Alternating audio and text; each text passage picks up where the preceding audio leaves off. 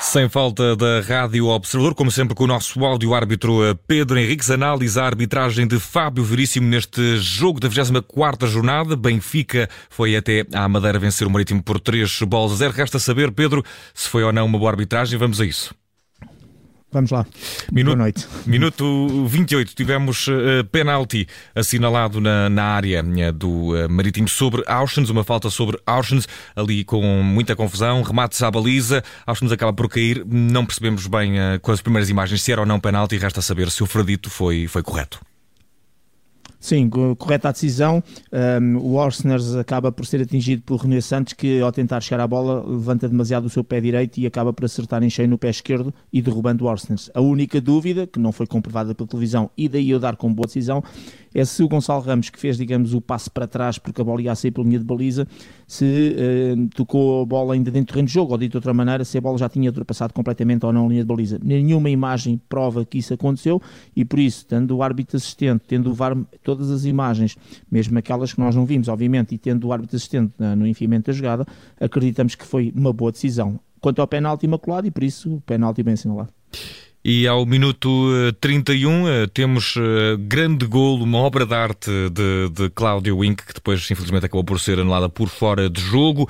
O jogador faz um cabrito a, Grimaldi e depois uhum. coloca de uma forma muito peculiar a bola na baliza do Benfica, ainda com pouco ângulo e do lado, de, do lado direito da área, mas o golo foi anulado por fora de jogo. Resta saber se sim ou não, Pedro. Até acho que, até acho que vai merecer bolo, apesar de teres acertado no exato sim. número de centímetros. Não, exatamente. O, o gol é bem anulado porque no momento em que o Vidigal faz a assistência para uh, o Cláudio Inc, ele está adiantado em relação ao ponto adversário 15 centímetros, que foi isso depois foi confirmado pelo VAR. De qualquer maneira, o árbitro também tinha dado fora de jogo. De relembrar que, mesmo que haja arrastamento de imagem, quando é a colocação do frame, e às vezes um frame à frente ou atrás, que tem a ver com o momento do passe exato, e que às vezes possa haver o tal erro humano que ainda tem, este erro humano de frames nunca passa os 9 centímetros, que é o que vale um frame à frente ou atrás. E, portanto, com 15 centímetros temos uma margem segura, que de acordo com a lei, ele estava mesmo adiantado, e, portanto, o gol é bem anulado, uh, neste caso ao Marítimo. Minuto 43, amarelo para Neres.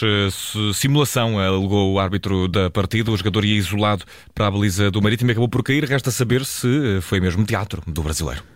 Olha, hum, fiquei com muitas dúvidas na altura e depois cheguei à conclusão que não. Eu, dito de outra maneira, era livre direto e como ele ainda tinha jogadores do Marítimo a dobrar, seria só um ataque prometedor e, portanto, cartão amarelo e não vermelho. Mas para dizer o quê? Para dizer que o árbitro fica, uh, dá o cartão amarelo por simulação porque o jogador do Marítimo, ao esticar a perna direita, realmente não atingiu o pé esquerdo, que era aquele pé que estava mais próximo e que o jogador do Marítimo, ao fazer aquele take, podia ter acertado. Só que o, o Neres até saltou e para o árbitro ele acaba por tentar cavar o penalti porque realmente não foi tocado na perna esquerda. O problema é que o take, quando é feito, os jogadores vão a deslizar e não param o movimento.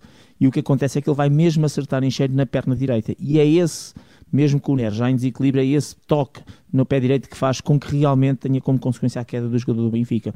Uh, aliás, dissemos aqui no, no direto, e vocês também disseram que seria muito estranho que um jogador, numa posição tão favorável, fosse tentar cavar o que quer que seja ainda por cima fora da área. Portanto, o mais lógico era ir para a baliza e uh, marcar. Mas pronto, de qualquer maneira, há aqui erro. O VAR não pode intervir porque é fora da área, não é penalti. Não pode intervir porque não era uma clara oportunidade de gol.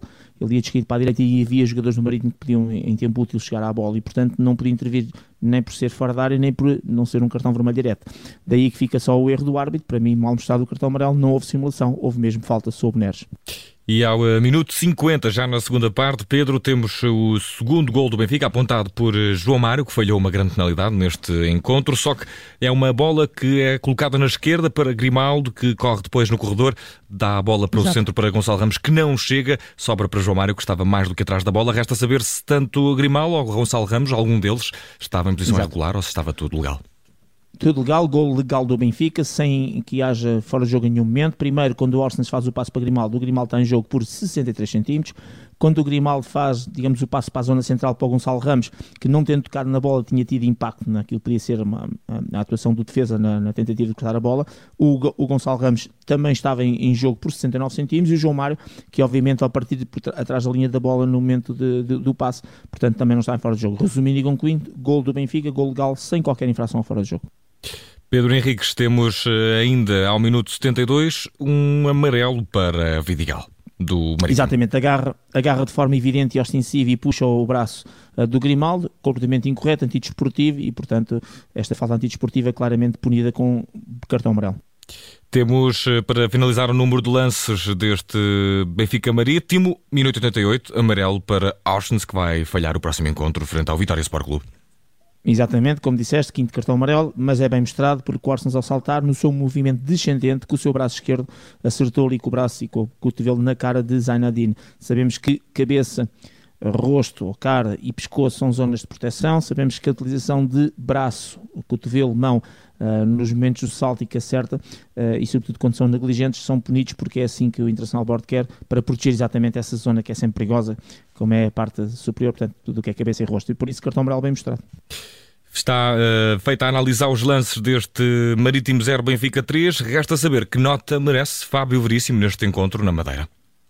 Vou dar nota 6, que é uma nota positiva, não dou mais, exatamente por causa daquele lance ao minuto 43, que é um lance que, podendo, eh, enfim, não, acabou por não ter grande relevância no jogo, mas se o Neres tivesse sido expulso, por exemplo, no segundo cartão amarelo, já estaríamos aqui a falar uh, de mais uma situação complicada e de caso. Portanto, um, nota positiva, porque acertou no penalti, no gol que foi anulado uh, por fora de jogo, teve boas decisões também na parte disciplinar uh, e um, falhando exatamente nesse lance do minuto 43. Nota positiva, nota 6, favoríssimo, teve bem uh, de uma maneira geral neste jogo e por isso merece esta nota. Nota 6 para Fábio Veríssimo no Marítimo 0, Benfica 3.